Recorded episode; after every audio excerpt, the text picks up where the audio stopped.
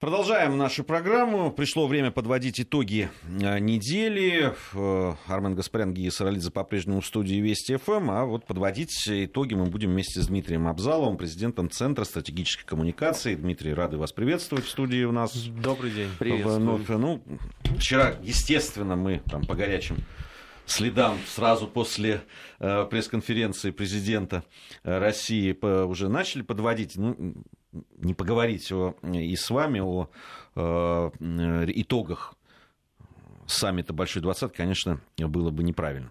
Э, на ваш взгляд, во-первых, во-первых, хотелось бы узнать вот главный итог да, вот этого саммита. Ну, и... что основной итог, то, что двадцатки нет на самом деле. Вот, Синент назвала 19 G19, некоторые СМИ G2, вот. Но проблема заключается в том, что та единая повестка, которая была основополагающей именно для экономической части двадцатки, что-то как-то не срослась.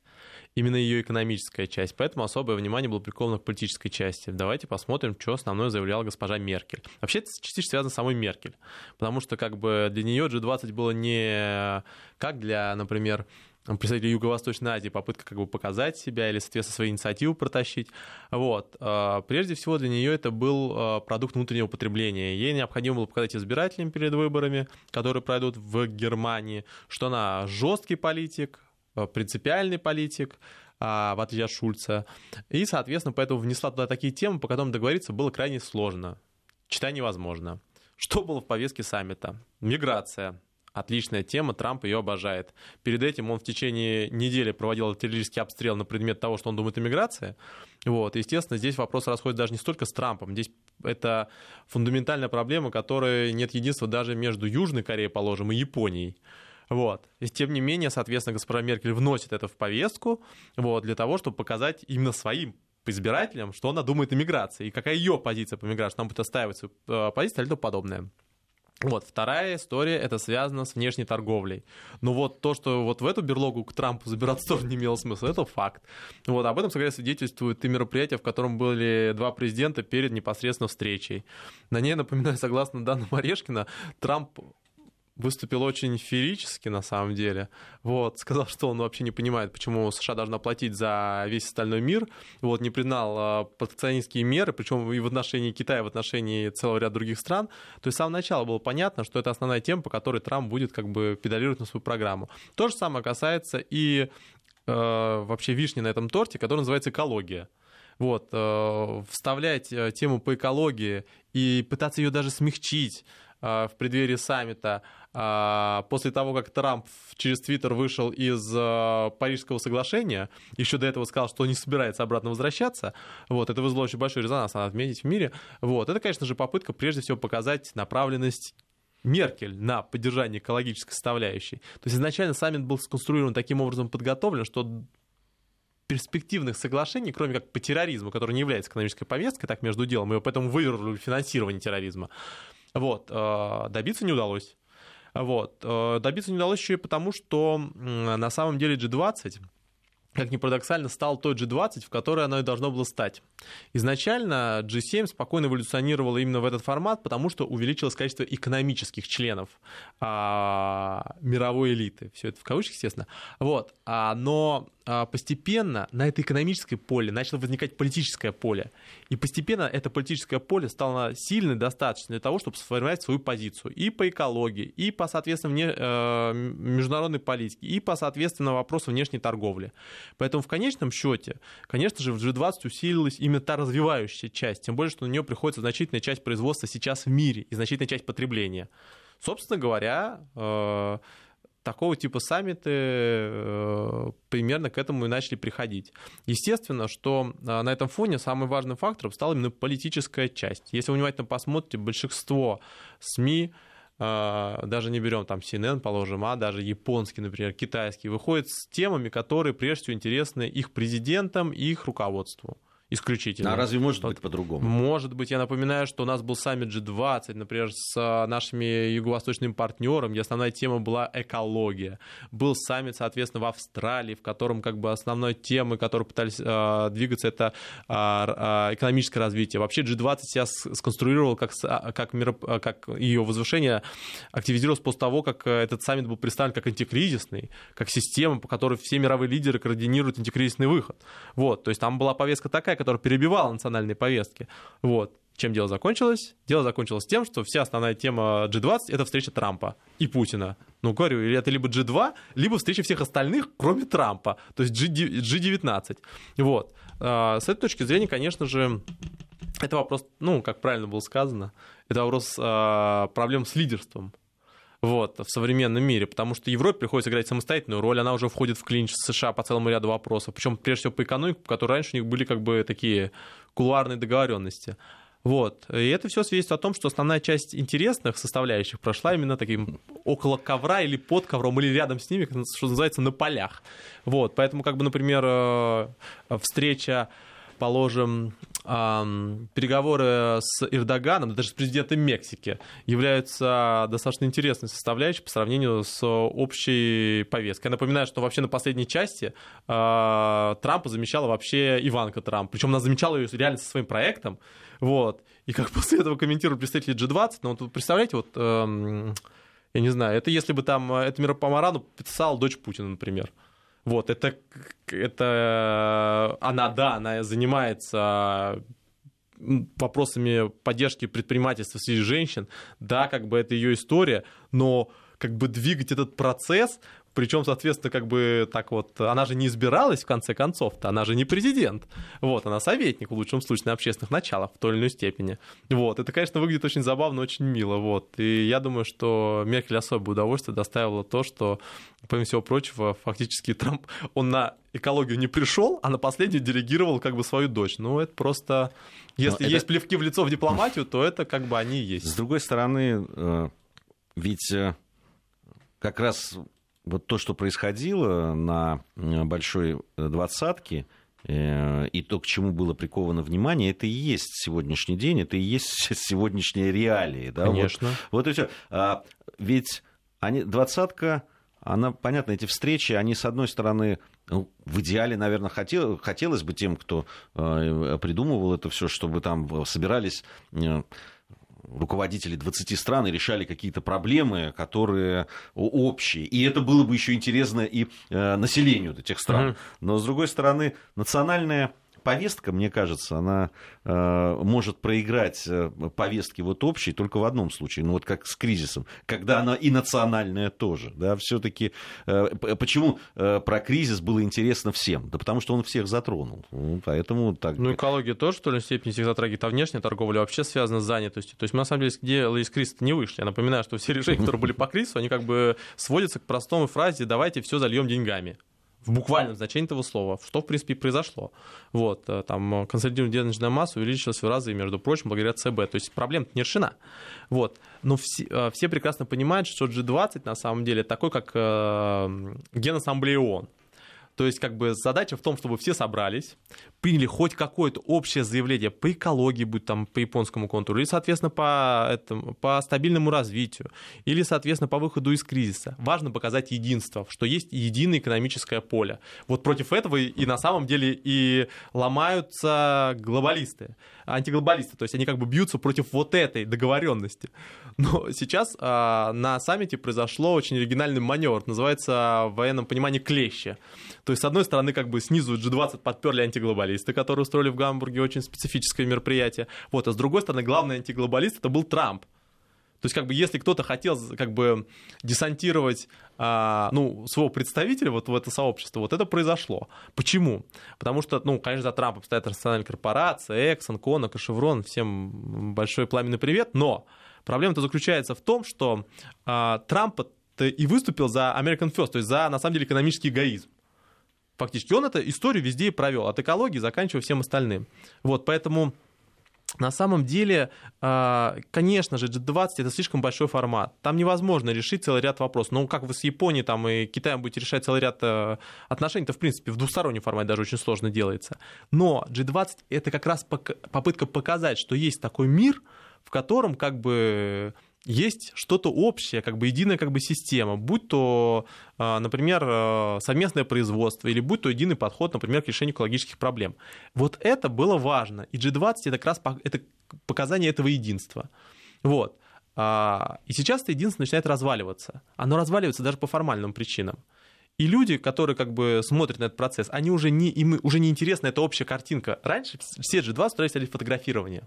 И многие забирали именно, этот, э, именно эту фотографию на все свои, соответственно, передовые. Вот, лидеры всех стран, да, они по-разному стоят, но они вместе фотографируются из того фотографа, при этом как бы не кидают него чем-нибудь. Вот, вот, есть мировая политика, есть мировое сообщество, есть большая мировая деревня, где что-то производится. Но согласитесь, Виталий, вот. при этом все вот под этой фотографией писали, на самом деле ни да, о чем не договорились, да, ничего не да, сделали. Да, но это вот это единство, ощущение как бы этого единства, это сопричастность. Вот что продавалось на самом да, деле. А сейчас, и то, против а, а чего фотографии Трампа и Путина. Вот. А сейчас, соответственно, все это свелось вот к тому, что из, этих, из этой фотографии выхватывают отдельные части. То есть, соответственно, часть с Трампом. Кто как встал. Трамп еще как бы двинули по, по правому ряду в самый край. То есть, как бы это просто хамство дипломатическое, протокольное, кстати говоря. Вот, то есть я напоминаю, что у а, госпожи Меркель, по левую руку стоял э, э, Си Цзиньпин, а еще дальше стоял Путин. Вот. А Трамп, он там предпоследним в правом ряду был. Ну, то есть в прав... нижняя часть, но правый ряд. Вот. Поэтому на самом деле это как раз вот такие, вот эти выхватывания этих историй, они как бы сшивают повестку G20. Вот. Э, и происходит политизация такого форума на самом деле. То есть политические вопросы там превалируют в какой-то степени. Поэтому как бы вот э, это единство, как бы оно и разваливается. Поэтому, честно говоря, на месте глобалистов бы взял бы, как бы не давал людям, не мешал людям как бы развалить да, то, что кстати, надо разваливать. По поводу... Что, они обречены вообще полностью на реформирование G20? То есть в том формате, в каком это вот было, ну, условно, до этого июля, это теперь все, законченная история. Просто проблема-то заключается в том, если бы просто Трамп был такой как бы специфический товарищ, вот, э, это было бы еще ничего, но проблема заключается в том, что это определенный тренд. Трамп не потому пришел, потому что он Трамп, его там за, за ним стояло там два управления ФСБ, которая как бы там взяла, как бы из, э, разорвала как бы избирательную систему США. Это, конечно, бред полностью с точки зрения хотя бы технологического. Он же праймерис выиграл, между прочим, двух кандидатов. Им тогда никто не помогал, это вообще невозможно было сделать без хоть какой-то политической поддержки. Вот, ну, большинства, прежде всего. Вот. А, проблема заключается в том, что Трамп — это запрос, который есть в американском обществе. Как и Меркель жестко, это запрос, который есть в немецком обществе. Как и Аба Синзе, кстати говоря, его что-то как-то все мало упоминают, как это запрос, соответственно, японского общества. Достаточно жесткий, между прочим. То же самое касается Моди, который, например, пришел с Индии. То есть это запрос общества. Он, общество выступает за рациональный экономический эгоизм. Сейчас происходит откат. Страны как бы на фоне автоматизации производства, на фоне всего начинают держаться за свои рабочие места. Нет сейчас такого ресурса развития, который позволил бы всем жить благополучно. Это не происходит. Уровень э, демографической ситуации таковая, что рост превышает производительность. То есть у нас технологические возможности для того, чтобы как все это обеспечить, не хватает их. В многих странах э, кандидаты реально выступают с предложениями типа, например, Франции, типа Австрии, типа Северной Европы, с тем, чтобы гарантировать доход. А почему они с этим предложением выступают? Потому что тип занятости изменяется. Раньше у вас как бы все дружно работали на заводы, сейчас происходит автоматизация. Такого количества занятости не нужно. Значительная часть граждан в развитом мире работают на полставки ну, в нашем понимании, то есть они не полную занятость работают, в принципе, либо по сдельной системе. То есть это предполагает, что мир весь меняется. А к, на это, если к этому миру еще сверху как бы дать нагрузку миграционную составляющую, происходит, соответственно, ситуация, которую мы видим в Германии, ситуацию, которую мы видим, например, в Саудовской Аравии, в Катаре, этот вопрос тоже не обсуждают. Там тоже миграционный контур основной был э, до, до определенного времени. То есть на самом деле это мир меняется. И за след за миром начинают меняться политики, у которых выборы. А вслед за этими политиками начинают меняться форматы, которые созданы. Вот. Будь то, соответственно, Европейский Союз, в котором как бы мы все дружно союз, как бы у нас в Союзе еще есть три союза, вот, которые сами по себе как бы что-то решают и сами по себе с президентом встречаются в США. Но это, э, ну, это же еще и площадка, где действительно за эти два дня можно увидеть и провести встречи, то, что мы видели. Э, да, там несколько важных встреч. Э, в том числе организовать такую встречу, как Трамп-Путин. Да, она же готовилась. Это же, это же не вот они ну, собрались вопрос... за два часа там и, и раз и, и, и нарешали там и про юг Сирии, и про Украину ну, и так далее. Это, это определенный формат, как бы, который... Вопрос, какого формата они встречались, на самом деле. Они могли встретиться по принципу, как бы, вот то, что у нас рукопожатие рукопожатие было как бы перед стойками, на это все могло закончиться. Вот. На самом деле, вот я воспринимаю сейчас уже G20 как такой а, очень важную отсечку под всей внешнеполитической, внешнеэкономическими процессами за год. Ну или за полгода точно. Что мы видели на этом G20? Перед этим G20 президент Российской Федерации пострелялся практически со всеми представителями G20, ну, как бы из топ-10, условно говоря, там основных игроков. Там Китай, Франция, Германия и так далее и подобное. Вот и остальные тоже. То есть это как бы такой итог дипломатической э, работы. Можно сказать, что это такие выпускные. Вот, э, экзамен, на который все приходят, как бы подводят этот итог. Если вы считаете, что там э, реально можно договориться там, за два часа, например, по Сирии, я, то есть это очевидно, что это не так. Конечно. Потому что, смотрите, только с Израилем договаривались месяца два-три. Вот, я понимаю, это, это Израиль, Израиль, который летает по Хизбалле, например, Иордания вот, отдельно, Иордания отдельно, переговорщики Минобороны договаривались с различными игроками, как из МИДа, например, поэтому это очень продолжительный процесс. У нас, соответственно, министры иностранных дел встречались до Трампа, поэтому если люди считают, что вот как бы встреча двух лидеров приводит к тому, к тому что два человека сидят с блокнотами и говорят, а давайте сейчас там а, поговорим по кибербезопасности, вот, а в результате центр создадим. Какой центр? А давайте сейчас придумаем что-нибудь. Так никто переговоры не ведет кроме, наверное, Порошенко по формуле Макрона. Вот, который, когда я, я сам сейчас расскажу вам, что вы там договоритесь, а вы потом выясняйте потом ваших СМИ, только как бы формулировки не меняйте. И поэтому в результате формула Макрона превратилась в модель Макрона, в инициативу Макрона. Ну, главное, что Макрона. Вот. То же самое и здесь, в принципе. То есть это очень продолжительный процесс. За этим стоят такие целые прям эм, айсберги, мега-машины переговорные различных стран, как бы их там аппаратный вес. Поэтому я бы сказал, что а, это реально такой политический выпускной. И он интересен тем, что всем туда приходится приходить, вот, и всем там приходится встречаться, что бывает очень редко на самом делделе. Поэтому если бы не было G20, может быть, прямую встречу у нас двух президентов могло не получиться в крайнем случае. И все к ней готовились. Поэтому это очень хорошая возможность именно для политических переговоров, потому что там обязательно будут 20 самых сильных игроков в современном мире. Вот. И у вас есть формат для того, чтобы показать, как бы, как, какие договоренности заключены были за это время. Все. Я напоминаю, что, например, по КНДР там конфигурация сложилась в начале недели то есть кто с кем против кого. Вот. А то же самое касается по экологии, то же самое касается по, например, вопросам, связанным с Сирией, по вопросам, связанным с, а, положим, с энергетикой. То есть на самом деле это как бы это такой очень хороший индикатор – того, как, раскла... как, что происходит в международной а, политике и экономике вот за последние полгода-год. Я думаю, что это такого вот именно в это это и превратится, такой важной как бы точка отсечения, на которой как бы все различные политические силы будут представлять свои позиции. Ну, одна из тем, которая, понятно, и нас волнует, и в, в слушателям наверняка интересна, это Украина.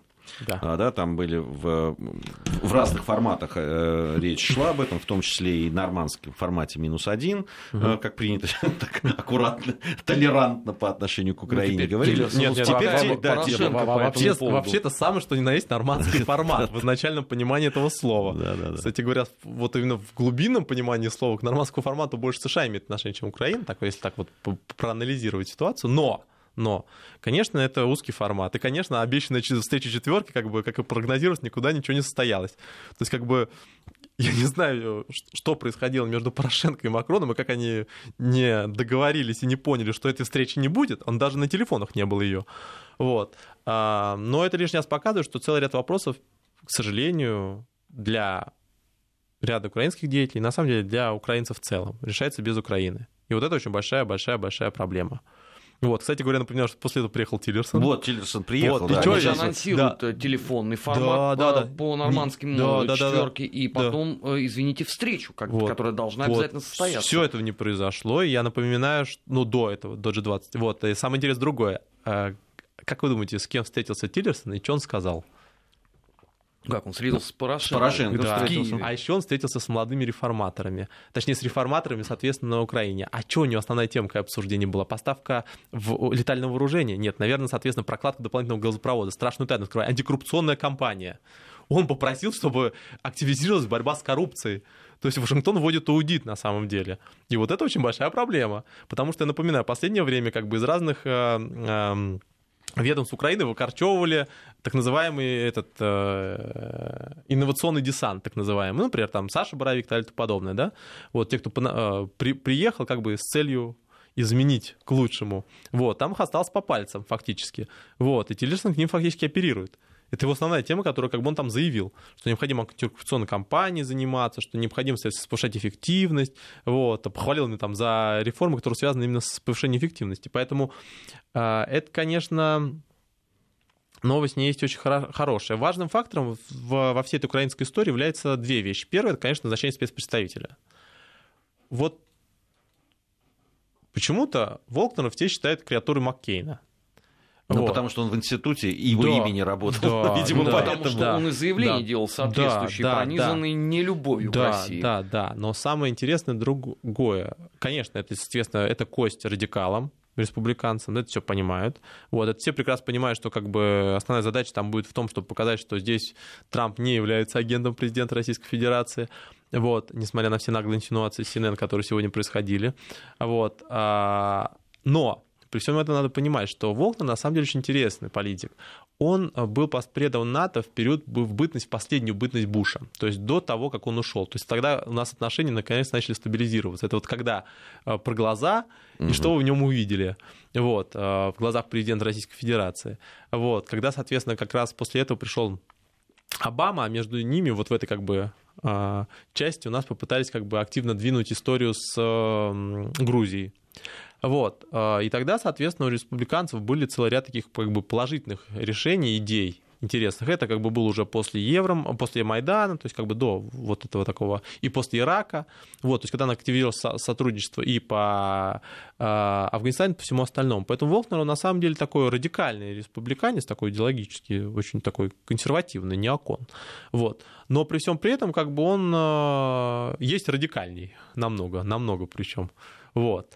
А, поэтому я думаю, что здесь основная задача будет заключаться в том, чтобы, естественно, вопрос будет заморожен, то есть полная реализация Минских соглашений маловероятна в ближайшее время, но основная задача, которая здесь будет стоять, это прежде всего показать, что как бы здесь очень жесткая позиция у США. Но создавая такой канал, такой громоотвод, фактически это предполагает, что будет отсутствовать прямая поддержка. Ну, собственно говоря, то, о чем сейчас и говорится. То есть все очень рассчитывают, что Тиллерсон заявит о поставке летального вооружения, что-то как-то не как-то не зашло. Да, не прошло. вообще, он, же, он, он пытался очень... успокоить, что санкции с России сняты не будут, хотя, в общем Слушай, никто и не сомневался. Подожди, ну это, это, стоп, при чем здесь Украина? Еще раз. Нет, он сказал Порошенко. Это понятно. Нет, секунду, секунду. Представляете, приезжает Тиллерсон после встречи с Трампом и говорит, значит, мы тут поговорили, санкции снимаем завтра. И что дальше? Его, во-первых, не выпустят оттуда, вот. Во-вторых, вечером пойдет штурм как бы резиденции Порошенко, причем как бы будет очень забавно и мило. Вот, но э, понятно, понятно, что вот на самом деле особенность американской политики заключается в последнее время, что она очень рациональная. То есть вот приезжает Трамп туда, куда он приезжает, и говорит вещи, которые противоположны тому, что он говорил до этого. Ну, то есть его абсолютно не смущает, что у него одной стороны Польша, в которой как бы там он продает э, там э, Патриот э, под угрозой Российской Федерации, а потом приходит с этой же Российской Федерации, договаривается по Сирии, например. Вот. У него в сознании это не разрывает никак как бы дипломатический единый контур, единую позицию США. Вот. А люди в это верят. То есть они как бы пришли, там, я думаю, что там, например, естественно, Качицкий, он вечером, например, в, перед э, саммитом сказал, все, наконец-то, Россию поломали, вот, следующее, завтра-то вы услышите, что там произойдет. Вот завтра идет заявление такое, как бы они там 20, 2 часа 15 минут встречаются. И тут, и тут польская страна понимает, что, наверное, зря они покупали Петрит за 7,5 миллиардов долларов. Ну, ну правда, до поздно. второго года. Ну, да. вообще соглашение уже подписали, но приз мог не ратифицировать. Э, Дмитрий Абзалов, президент Центра стратегических коммуникаций, у нас сегодня э, в студии. Вместе подводим итоги недели. Новости, затем вернемся и продолжим.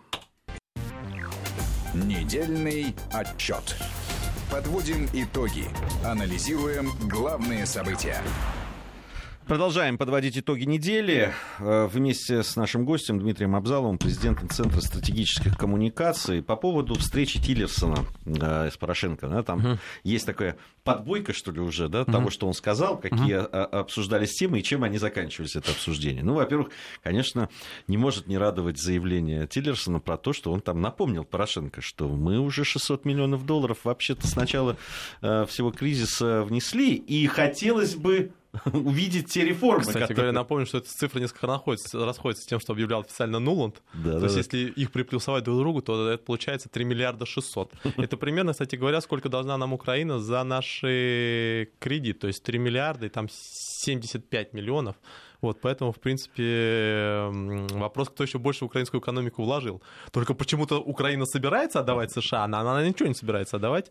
Вот. Ну, украинское руководство, естественно. Поэтому, как бы, это забавно очень Ну, в общем, на- напомнили им про деньги и напомнили, что на эти деньги хорошо было бы что-то делать. Ну, Ну или да, как там. минимум отчитаться за то, куда, на что потрачено.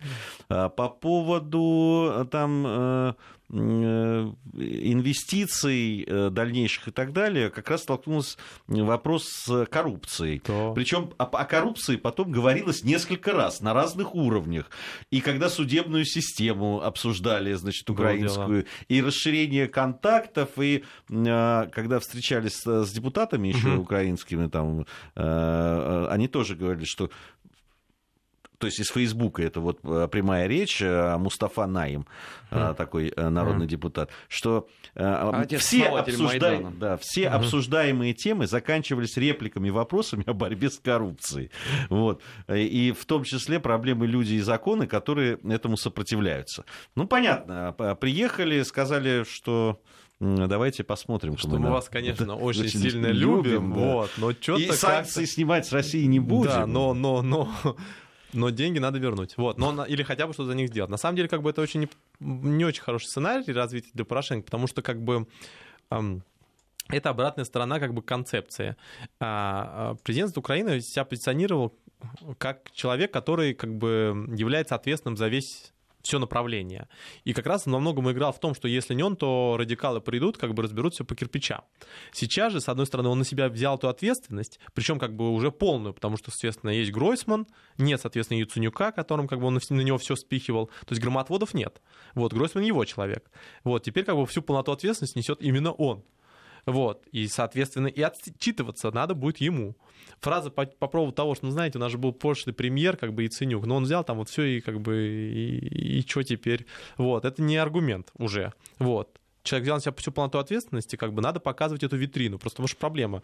А, вообще, ряд политических игроков на Украине считали, что как бы смысл, а, как бы преференции Украине будут раз- раздаваться по географическому принципу.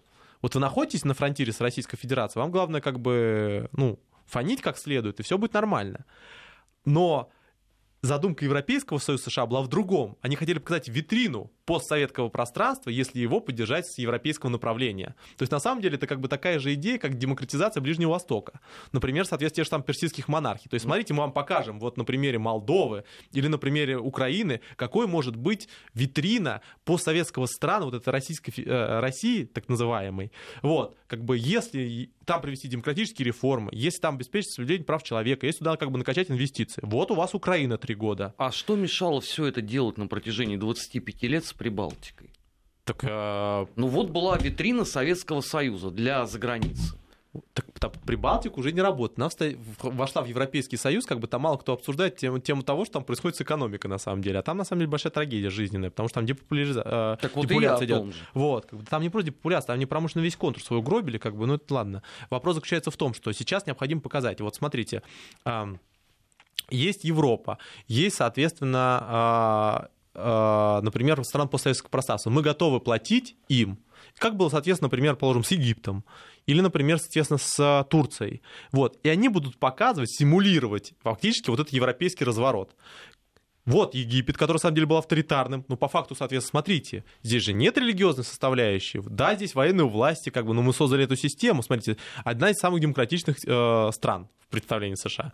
Вот. То же самое касается Турции. Турция, смотрите, Ататюрк, наследие, как бы, все развернуто. А потом, когда вся эта система, эта подкачка внешне уходит, вдруг оказывается, что Молдова разворачивается к Российской Федерации, говорит, знаете, вот мы здесь подумали, как бы, и решили, что ассоциация вообще это что-то не то. Вот нас президент выиграл, которого большинство поддержало, который выступает за взаимодействие с Российской Федерацией. То же самое вдруг резко начинает говорить Турция, например, вот, что в Европе нас не ждут, что необходимо, соответственно, выбирать свой путь. То же самое происходит в Египте, который начинает самостоятельную политику проводить, например, на то же самое, в той же самой Ливии. То есть на самом деле эта история симулирования а, этих образцов, она на самом деле превратилась в определенный бизнес.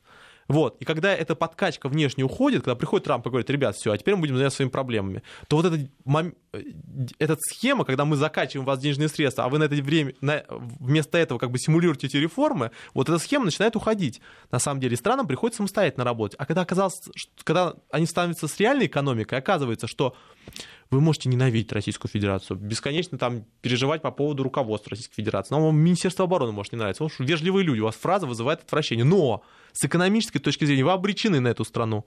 Хотите вы этого, не хотите. Экономика больше, чем политика. Поэтому с точки зрения экономической составляющей, как бы оказывается, что это взаимодействие важно. Плюс ко всему, вы же не имеете ничего против, например, страны, в которой, соответственно, одна партия фактически, а на самом деле их несколько.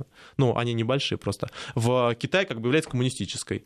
Вы декоммунизацией занимаетесь. Как вы вообще с коммунистами за одно стол, за, с китайцами за одним столом сидите? А зачем вы в Вьетнам ездите, по углю договариваться? Там коммунисту власти, страшная тайна. У них серп и молот официальные символы.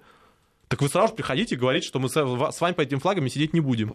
Когда вы политизируете процессы, которые являются не политизированными изначально, вы просто сталкиваетесь с такой ситуацией. То же самое происходит и здесь, и, и в том числе с Украиной. А когда потом приходят, соответственно, ревизоры и говорят, ребят, мы вам деньги выделяли, что у вас там произошло-то? Как с Турцией, как с Египтом, как, соответственно, там с целым ряд других э, направлений. Вдруг резко оказывается, что все это время люди делали, симулировали э, то, что от них хотят видеть. Вы хотели от нас видеть реформы, так мы их и симулировали. Вы что, мы, мы не можем их провести. Но войну-то при этом они не симулировали. Война-то шла, так... и они больше всего денег-то требуют именно с точки зрения того, что они жертвы всех а, возможных они... военных конфликтов. Они симулируют успешную войну. Вот в этом основная проблема. То есть, как бы проблема заключается в том, что как бы каждый раз бравадно предмет того, что мы сейчас, вот завтра начнем напад... Э, как бы массовое наступление, нам нужны для этого войска. Хорошо, у вас эти войска есть, что у вас как бы ничего не происходит. Проблема-то заключается в том, что а, в этой схеме главное себя изображать жертвой. То есть проблема заключается в том, том, что вас будут инвестировать только если э, игроки будут понимать, что если вас не инвестировать, это будет больше издержки. Например, Российская Федерация своими газопроводами пытается охмутать всю Европейский Союз. Что ж там Германия за, как бы Австрия, как бы и весь остальной Европейский Союз, в принципе, Западной Европы. Но ничего, как бы она там пытается э, сделать. Единственный способ э, поставить заслон — это Польша. Вот в ее жиженный природный газ, и там вот, соответственно, эта система, которая просто отрубит как бы эти как бы щупальцы Кремля, которые как бы пытаются обнять беззащитную ненаглядную Европу. Вот. Но проблема-то заключается в том, что эта схема жертвы, вот пока эта схема жертвы работает, пока есть как бы эта, соответственно, угроза, эта модель, эта, эта модель срабатывает. Когда, соответственно, эта угроза уходит, то оказывается, что никто не, никто не хочет платить 7,5 миллиардов из 9,3 миллиардов бюджета Польши. Они заплатили 80% всего своего бюджета за Патриот. Петрит — это старье по сравнению с нашими ПВО. У нас ПВО 360 градусов, у них просто по секторам работает. Плюс ко всему, для того, чтобы защитить одну Варшаву, одну Варшаву, им требуется раз в пять больше тех же самых, соответственно, мощностей, которые они закупили. И через три года она станет уже старой. И они это, просто... это, это еще вот, 10 лет назад, ведь им объясняли при, про при этом, да, там, вот, там все, по деньгам же их надо содержать, так обучать, вот, там, а, это, обновлять. Так вот, а дальше самое интересное. А дальше говорится о том, что на самом деле в современном мире продается. В современном мире продаются слова ни газ, ни металл, ни, соответственно, ВПК, а слова. Пришел Трамп, и он продал свою поддержку за 7,5 миллиардов. А, соответственно, Патриот это, это схема отвода или схема вывода. Считайте, что это офшор, вот, через который произошла эта сделка. Отдельно политические элиты заплатили 7,5 миллиардов, инвестировали в экономику США для того, чтобы Трамп сказал по поводу агрессии. Это, считайте, как бы такой международный лоббизм, очень хитроумный, как бы, который Польша до сих пор не понимает. В этом основная проблема. Им чуть Петрицу нужно, что у них как бы не мог что-то другого поставить. Они бы денежные средства вложили, например, там, не знаю, там, самолет или еще что-нибудь, или современную технику хотя бы, но никто ее не поставит. Ну так они в 2008 США. году заговорили да. про Патриоты, вот именно его они и купили. Просто Патри... Патриоты, они, во-первых, идут внешней составляющей, то есть как бы у них отдельная система, а, соответственно, сам, сам комплекс, отдельная система информационного сопровождения. Информационное сопровождение блокируется с внешней составляющей. То есть, на самом деле, как бы ключи забрать как бы от этих танков очень легко в том плане. Вот, в отличие как бы от э, этих систем. Плюс ко всему она старая, в принципе, то есть как бы она не модернизируема настолько. То есть это там технологические решения ограничены, то есть там есть горизонт. Вот. Но Порошенко покупает, э, берет, покупает на деньги американцев вот таким образом хамви те же самые, соответственно, не бронированные. Почему? Ну, потому что, как бы, потому что он покупает это весь процесс за, или там Байдену, там, сыну дает какие-то преференции, за то, чтобы сказали о нем. В современном мире информационном, как бы, оплачивать слова, это очень забавные э, мероприятия. Причем самое интересное, что за ними не идут действия. Вот в чем проблема. А потом, когда приходит, соответственно, Тиллерсон спрашивает про деньги, люди не понимают, как? Вы до этого говорили, что мы оплот Правильно? Правильно. Оплот надо поддерживать? Надо поддерживать. Какие деньги? Вы о чем? Ну, это вот, э, политизация каких-то экономики, вообще процессов, это, она же очень, э, очень ярко вот на примере Грузии. Цена Вот. этого вопро... цена этой политизации, на самом деле, те деньги, которые вынимают конкретно из карманных людей. Вот все мероприятия МВФ, которые пошли после, соответственно, падения, они привели к серьезному росту тарифов ЖКХ. Они привели к увеличению денежных средств, которые вынимаются из кармана э, дру- как бы, э, человека. А для того, чтобы ему объяснить, что у него там больше вынимается, необходимо сформировать позицию. Необходимо сказать, знаете, вот э, мы боремся. Вы что, в энергетике, что ли, боретесь? Или вы, может, в водоснабжении боретесь? Там, соответственно, диверсанты есть, так скажите, где у нас там диверсанты в, в- в водоснабжении? Они как, на какую магистраль сели? Проблема-то заключается именно в этом. В том, что вы на самом деле за счет политических составляющих серьезно повышаете, снижаете качество жизни людей, а с другой стороны создаете проблем там, где их нету. Вы заставляете платить людей за амбиции Вот, ваши. Вот, вот, правильно. Вот в этом- Создавать проблемы там, где их нету, это очень важно. Вы, вы 200 долларов, 200 евро в пересчетах на злотые польские потребуете у польских граждан, как, например, соответственно, в, положим, той же самой Лат, э, Литве, только за то, чтобы Трамп сказал вам хорошие слова. Сейчас э, у нас информация о погоде, затем вернемся, продолжим. Недельный отчет. Подводим итоги. Анализируем главные события. Продолжаем подводить итоги недели вместе с Дмитрием Абзаловым, президентом Центра стратегических э, коммуникаций. Э, Ну вот по поводу э, того, что дальше будет происходить с Украиной, мы тут бурно обсуждали в то время, пока вы слушали оригинальные новости и новости погоды. Все-таки сейчас вот речь шла о о том, чтобы нормандский формат, э, да, там, ну, сначала телефонный какой-то, в, в телефонном режиме, а потом и встречу какую-то организовать. Ну, это после выборов, когда Меркель уже победит, что этого Да, да, бессмысленно. да. Там же не сказали, какой июль, согласен, да. Да, Да. Да, ну, а речь шла же об Да, июле, да. да. Нет, Да, ну, июле судя, по судя- погоде, это не июль, Да. так что я думаю, как бы все рассчитывают на это. А, Так все-таки какова сейчас будет позиция выжидательная, ну, вот э, Запада? И, ну, здесь надо разделить все-таки, Мгм. да, США и э, Западную Европу. На самом деле для Макрона, как и для Меркель, после так называемого шаха Трампа, то есть который начинает влезать именно, ну, да формально, но все равно в украинскую повестку необходимо эту повестку с собой сохранить. Поэтому как бы какие-то действия Германии необходимы. Кстати говоря, в большей степени, чем Франция. У Франции выборы уже прошли, сейчас Макрон будет заниматься своей внутренней составляющей, как бы он не особо интересуется на самом деле Украиной. Если бы у него было желание протащить свою формулу, он бы уже там всех дружно собрал, всем дружно объяснил. Вот. И плюс ко всему у них там в МИДе тоже этим вообще не занимаются практически. Вот. Неинтересно ему это. Вот. А, Германия. Самая важная сейчас э, часть этого пазла. Почему? В Германии будут выборы. Выборы пройдут осенью. До этого времени хоть в какой-то формате необходимо закрывать тему с Украины. Почему?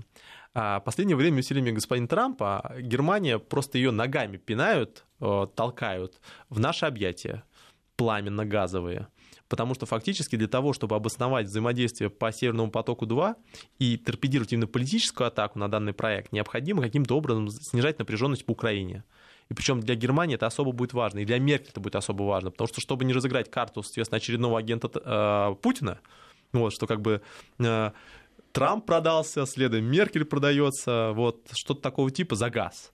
Вот, ей необходимо снижать это, как бы, это противостояние. Плюс ко всему это купировать еще влияние Польши. Поэтому в какой-то степени Украину как-то надо закрывать. Вопрос как?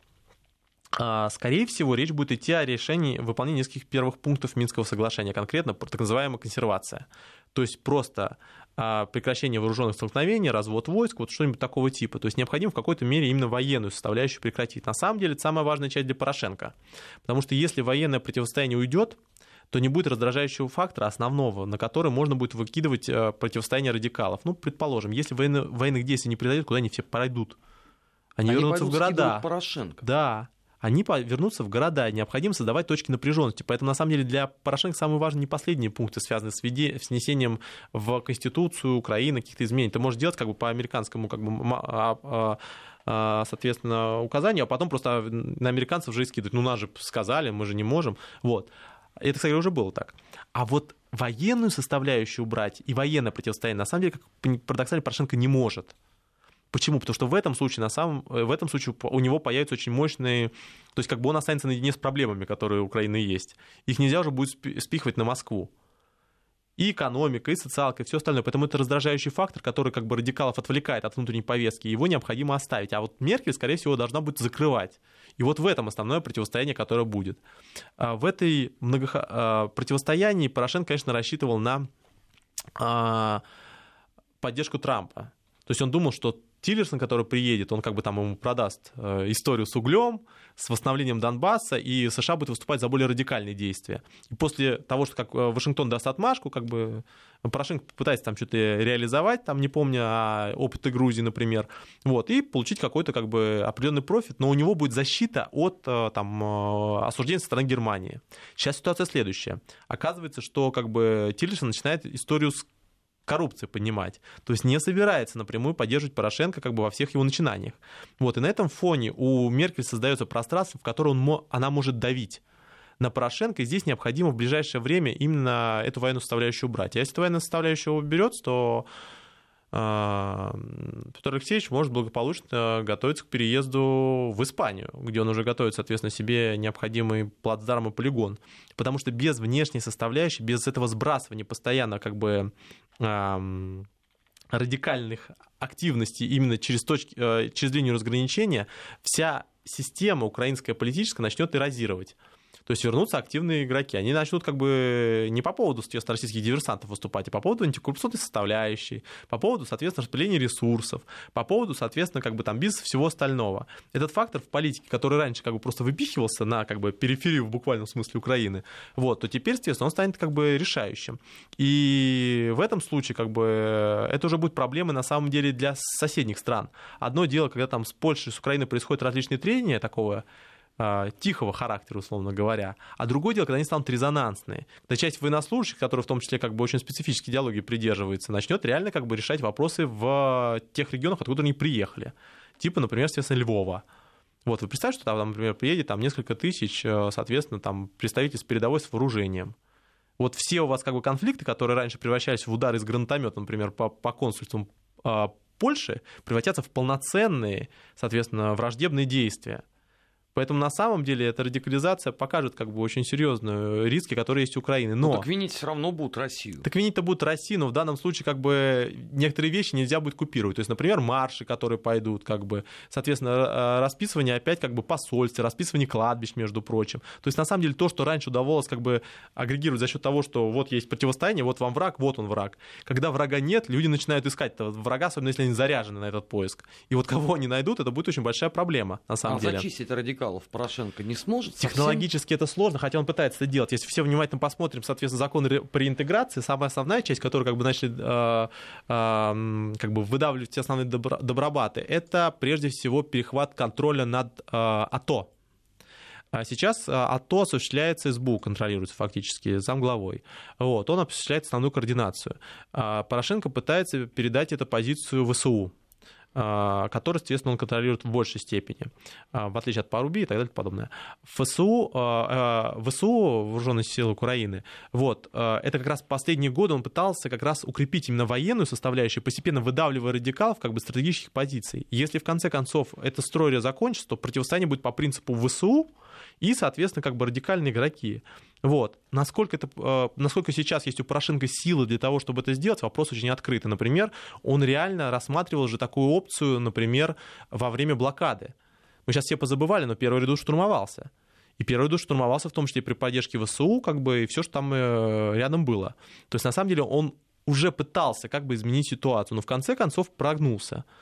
Вопрос, насколько у него хватит жесткости для того, чтобы провести до конца эту составляющую. Вопрос очень открытый. Вот. Я сомневаюсь, что Порошенко, у него слишком много разных других активностей, которые, ему есть что терять, переводя на русский язык. Ну вот смотрите, как бы он ну, может... Хотя бы жизнь свою. Да ему даже не в этом вопрос. А, вот есть... А, он может как бы взять, попробовать построить как бы сформировать порядок на Украине, но цена этого может оказаться его активы, например. Вот, его там безбедное там, будущее. Он предприниматель в той или иной степени, он не будет рисковать этим. Он не профессиональный политик в том плане, что как бы, которому как бы нечего терять, кроме того, войти в историю. Вот, а Порошенко есть что терять. В этом-то основная проблема которая здесь как бы представлена. Вот в чем она заключается. Схватит ли силу Порошенко реально как бы вступить в это противостояние за несколько лет до выборов? Вот в этом я очень сильно сомневаюсь. Поэтому схема будет примерно развиваться в эту модель. Это будет столкновение. Вот. Другое дело, что с учетом как бы очень большого количества вооруженных, сил, э, вооруженных ну, как бы боевых единиц, это может ну, будет очень негативно. Но в любом случае этот вопрос как-то необходимо закрывать. И Меркель этот вопрос необходимо закрывать. И, соответственно, Трампу этот вопрос необходимо закрывать. Необходимо как-то стабилизировать отношения. Потому что в данном случае и Трамп, и Европа будут проигрывать. А Трамп в переговорах и взаимодействии по Китаю и по Ближнему Востоку, Европейский Союз по энергоснабжению. Просто если сейчас не стабилизируют отношения, в конце концов, соответственно, Польша начнет закупать газ по бешеным ценам, например, из США и просто создаст там хаб это хаб, который будет альтернативой не российским поставкам, это хаб, который будет альтернативой немецким поставкам. Потому что основная часть будет именно через Северный поток-2. Вот. Я сомневаюсь, что при этом как бы Меркель сможет это выдержать. Причем самое интересное, она ничего не сможет в альтернативу предложить. Раньше она могла сказать, знаете, а взамен мы как бы будем взаимодействовать, например, с США. Но сейчас Трамп ничего не предлагает Меркель. Он ей хамит просто откровенно. Ну, это сейчас, а может быть, завтра предложит. А что он может предложить? А что он может предложить Меркель, если его основная задача как бы это доступ к, к американскому рынку потребления? Он либо Америка First и делает у себя рабочие места, либо сделает их в Европейском Союзе. Как ни парадоксально, Америка First — это история, которая очень сильно э, э, рационализирует Трампа. Он, он, и он об этом, кстати, еще не может не говорить, потому что он еще правдоруб. Вот. Схема в следующем. Вы либо у себя их создаете, эти рабочие места, например, автопром, либо, соответственно, их делаете, например, там, на линии BMW, соответственно, там э, все, что с этим связано. Это, это здесь невозможно договориться. Вот. И Европейский Союз прекрасно понимает, что теперь как бы не будет такой истории, что будет открытый рынок взамен на политическую позицию. Поэтому Меркель не сможет ничего продать. То есть она не... раньше при Обаме можно было сказать, например, соответственно, ну, нам придется там с Российской Федерацией как бы помучиться, но взамен мы получим трансатлантическое партнерство или какие-то преференции, например, двусторонние соглашения или еще что-то такое. Но сейчас этих преференций нету. Его просто, ее просто просят отказаться от Северного потока-2. А что взамен? А взамен ничего не предлагается. Предлагается еще ухудшить ситуацию для европейских компаний, для э, немецких компаний. В этом-то основная проблема. Эм, необходимо закрывать историю с э, Украиной, как в свое время необходимо было закрывать историю с Грузией. Вот. Эм, но такая сложная ситуация внутри страны, что это может привести к очень серьезным последствиям. И к этим последствиям необходимо быть готовыми. Вот. Но эти последствия, опять же, это ответственность тех людей, которые как бы эту историю двигали изначально. Вы использовали самый простой способ, вы просто использовали радикалов. Результат того, что вы использовали, заключается в том, что вы потом с этими людьми не сможете ничего сделать. Вы тогда заложили эти бомбы. Они сейчас находятся на территории Украины. И они будут взрываться, когда ситуация стабилизируется, а не когда она обострится. А, в следующую нашу встречу надо будет поговорить, а что если все-таки политически тогда начнут двигаться в другую сторону европейские страны. Дмитрий Абзалов, президент Центра стратегической коммуникации, был у нас в гостях. Большое спасибо. До свидания.